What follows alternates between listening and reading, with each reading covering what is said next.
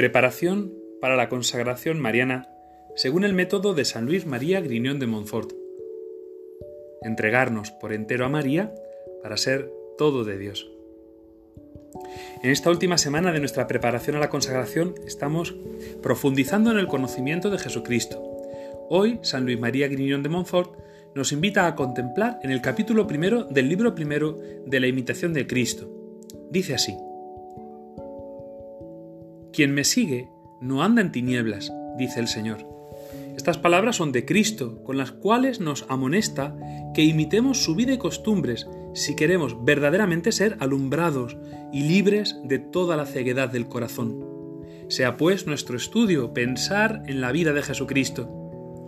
La doctrina de Cristo excede a la de todos los santos, y el que tuviese espíritu hallará en ella maná escondido.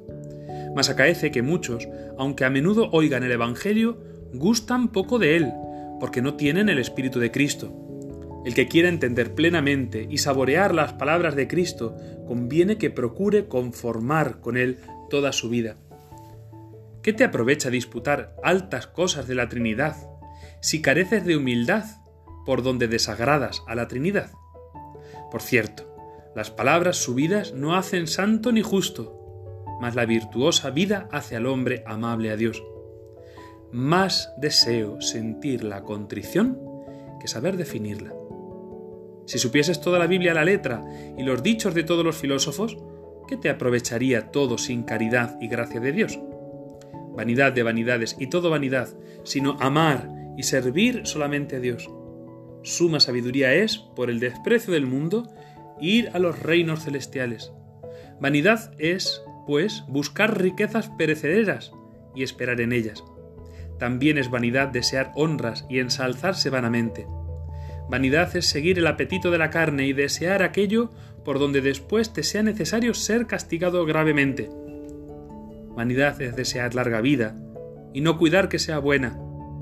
Vanidad es mirar solamente a esta presente vida y no prever lo venidero. Vanidad es amar lo que tan presto se pasa y no busca con solicitud el gozo perdurable. Acuérdate frecuentemente de aquel dicho de la Escritura, no se harta la vista de ver ni el oído de oír. Procura, pues, desviar tu corazón de lo visible y traspasarlo a lo invisible, porque los que siguen su sensualidad manchan su conciencia y pierden la gracia de Dios. Hasta aquí el libro de la imitación de Cristo, en este capítulo maravilloso en que nos anima de una forma tan convincente a que sigamos a Jesucristo, que es verdadera luz del mundo. Esta es la doctrina que han, cumplido los santos, los santos que han vivido de verdad este misterio de entregarse al Señor.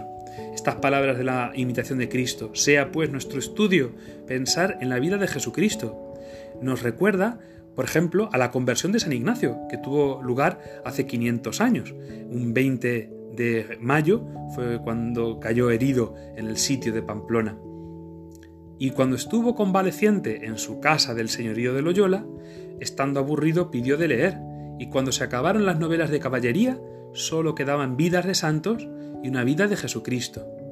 Y en ese leer y releer la vida de Jesucristo, San Ignacio encontró un gozo que era incomparable a todos los entretenimientos y pasatiempos que le habían propiciado las novelas de caballería.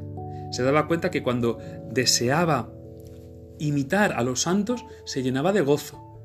Y cuando pensaba en sus vanidades, en las velidades de su vida pasada, de galanteo y de noble cortesano, eso le dejaba un pozo de amargura.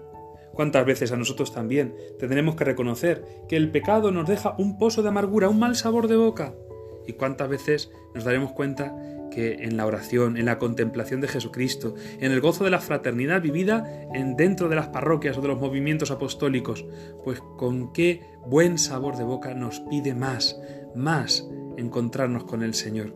Sí, sea nuestro estudio pensar en la vida de Jesucristo y sea nuestra oración esta, pensar en la vida de Jesucristo.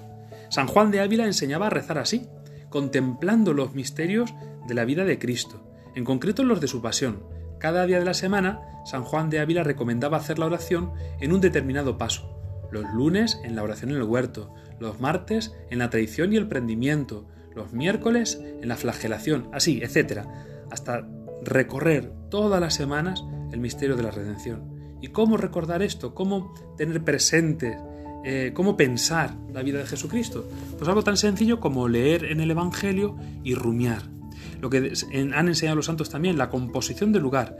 Decía San Ignacio, imaginar la escena como si presente me hallare o como San José María eh, enseñaba también a rezar, como si fuéramos pues un niño o fuéramos alguien que nos hemos entrometido ahí en la escena y estamos pudiendo ver los gestos, las actitudes, eh, el corazón del Señor palpitar. Qué necesario es precisamente darnos cuenta que más nos aprovecha tener contrición que saber definirla. Más nos aprovecha conocer el amor de Dios y practicarlo que saber mucha teología o muchas teorías. Por eso estas palabras son una denuncia a todos los que a lo mejor sabemos mucho y vivimos poco. Si supieses toda la Biblia a la letra, ¿qué te aprovecharía sin caridad y gracia de Dios? Pues sí, ¿qué nos aprovecha a nosotros toda la ciencia, todo eh, el saber humano cuando nuestra vida no está conforme a la vida del Señor? Por eso, no dejemos de pasar de lo visible a lo invisible, que esta vida se nos pasa y Jesucristo es lo mejor. San Felipe Neri decía que quien pide una cosa que no es Jesucristo no sabe lo que pide. Quien busca una cosa que no sea Jesucristo no sabe lo que busca. Quien desea una cosa que no sea Jesucristo no sabe lo que desea. Jesucristo, solo Jesucristo. Y por eso nos queremos entregar en manos de la Virgen, para que ella nos dé por entero a su Hijo Jesucristo. Y por eso nos confiamos a ella y nos entregamos de todo corazón, de todo corazón diciendo, Oh Señora mía, oh Madre mía, yo me ofrezco enteramente a vos, y en prueba de mi filial afecto os consagro en este día mis ojos, mis oídos, mi lengua, mi corazón, en una palabra, todo mi ser. Ya que soy todo vuestro, guardadme y defendedme como cosa y posesión vuestra. Amén. Pues sí, Virgen Santísima, ya que queremos ser todo tuyos y solo tuyos, haznos eh, usar para tu gloria, para la gloria de tu Hijo, como decía también San Ignacio, ponnos junto a tu Hijo, Virgen Santa María, pues ponnos muy cerquita de tu Hijo, para que le queramos y le admiremos y le imitemos. Alabados sean los corazones de Jesús y María. Ave María Purísima, sin pecado concebida.